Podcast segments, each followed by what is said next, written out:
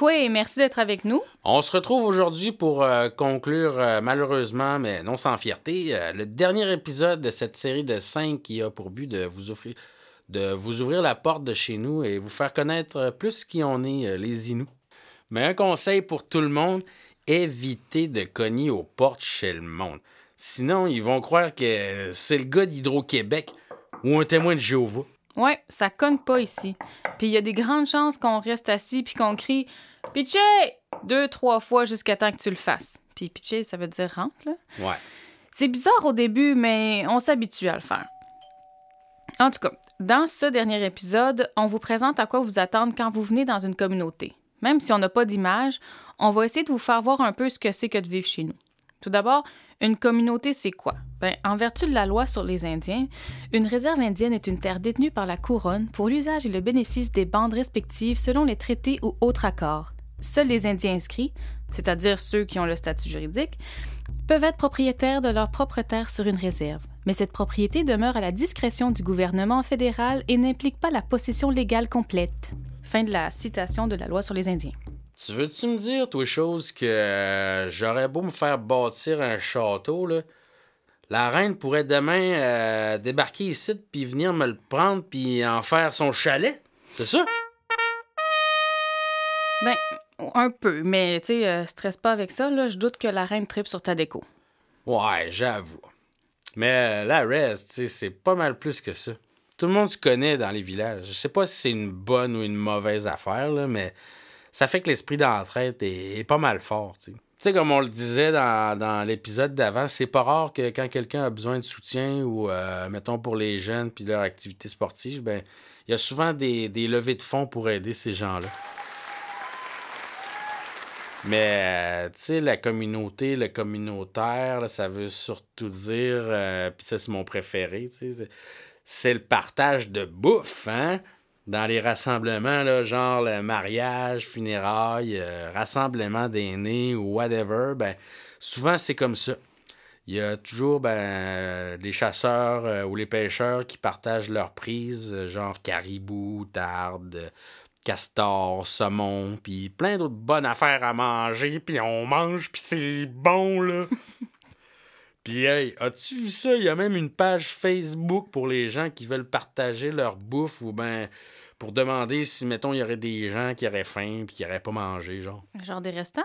Ouais, je capote bien raide. Je suis tout le temps là-dessus, là, à l'affût des repas, là. Je suis tout le temps sur la page. Ben non, je le savais pas. Va falloir que tu me donnes le lien parce que moi, là, je suis juste habituée aux vieilles traditions. Là. Tu sais, quand ton frère arrive chez vous en te saluant brièvement pour aller se faire une sandwich puis t'emprunter un pot de sauce à spag pour le souper, là.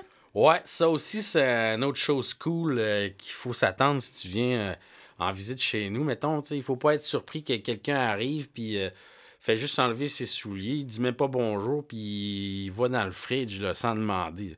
C'est comme ça chez nous. Mais, c'est pas n'importe qui qui va venir fouiller dans ton frigo, là. Mais les amis proches puis ta famille, ben, ils se gêneront pas. Oui, puis à cause de ça, ben, on n'a pas toujours l'habitude d'offrir à nos invités qui, viennent de l'extérieur ou qui sont pas habitués euh, des trucs à boire ou à manger. on va le faire une fois, puis on va dire Regarde, tu iras te servir, tu veux autre chose, là, euh, pas ta servante. Ouais, c'est le fun, ça.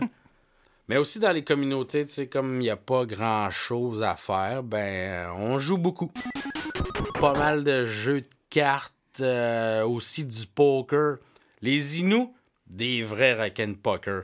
Mais ça joue surtout, et puis là, je vois que tu devines où je m'en vais, là, au bingo. Tu sais, ici à la radio communautaire, il y a du bingo le mardi, le vendredi, puis le samedi soir. Mais presque tous les autres jours, il y a un bingo à quelque part. Que ce soit dans les salles communautaires ou des fois même chez les gens qui transforment leur cuisine en salle de bingo. Mais en vrai, là, c'est pas mal plus un prétexte pour se réunir, puis euh, jaser, puis euh, rire un bon coup.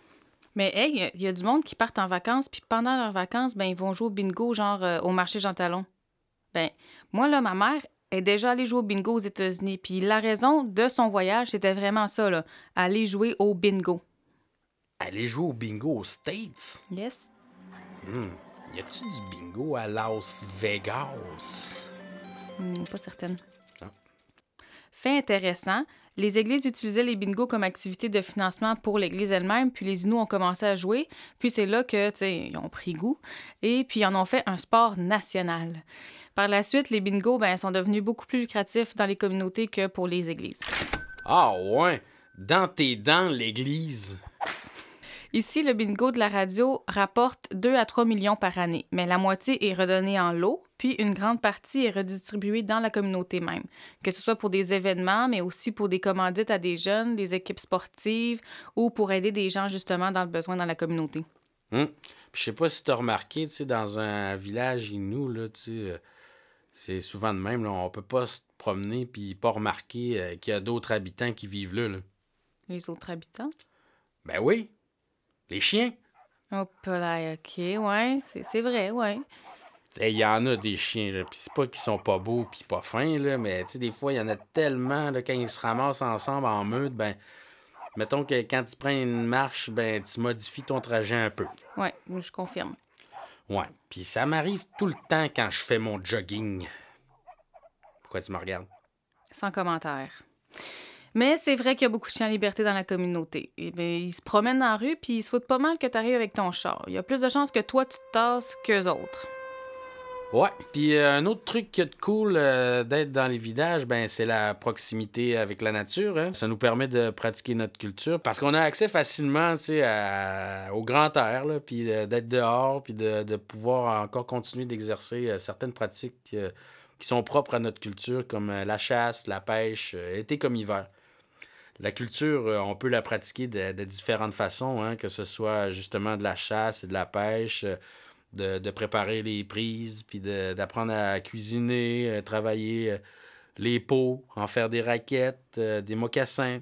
C'est aussi se promener en forêt, puis de cueillir des petits fruits pour en faire des confitures, ramasser des plantes pour en faire des, des médicaments.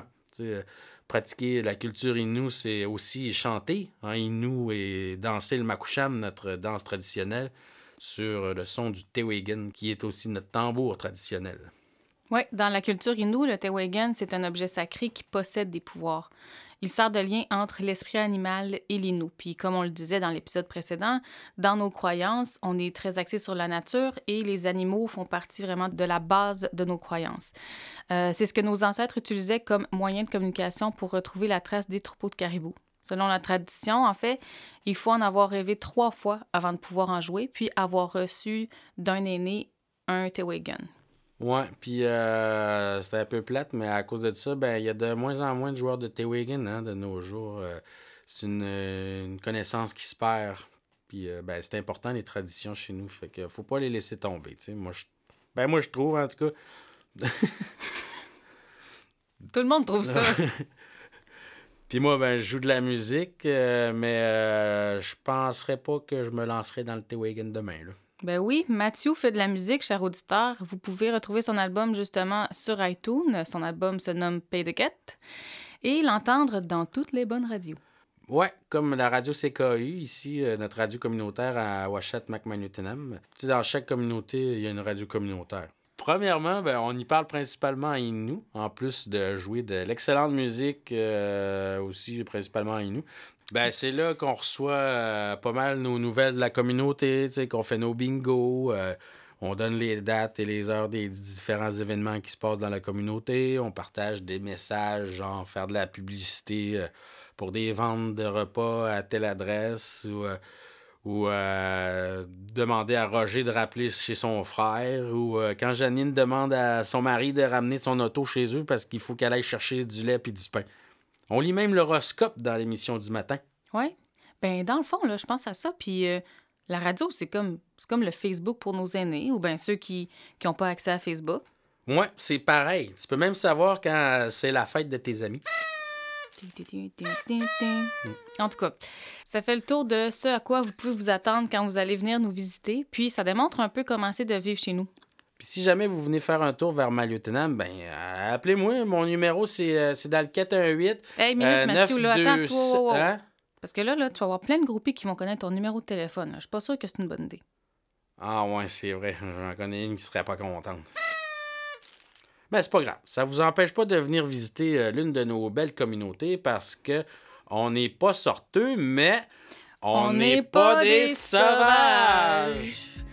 Voilà, c'est déjà la fin de notre cinquième et dernier épisode. On est vraiment content d'avoir pu partager avec vous qui on est. Puis on espère que vous avez aimé euh, en apprendre euh, un peu plus sur euh, les Inuits. Et on vous remercie grandement d'avoir été des nôtres. C'était Eve Ringuette. Et Mathieu Vachon. Yamé!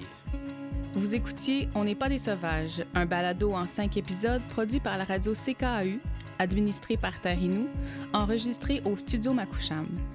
Présenté grâce à Patrimoine Canada, l'Institut Tchakabèche, Transistor Média, SOCAM, Paul Airlines et le complexe Agara. On n'est pas des sauvages!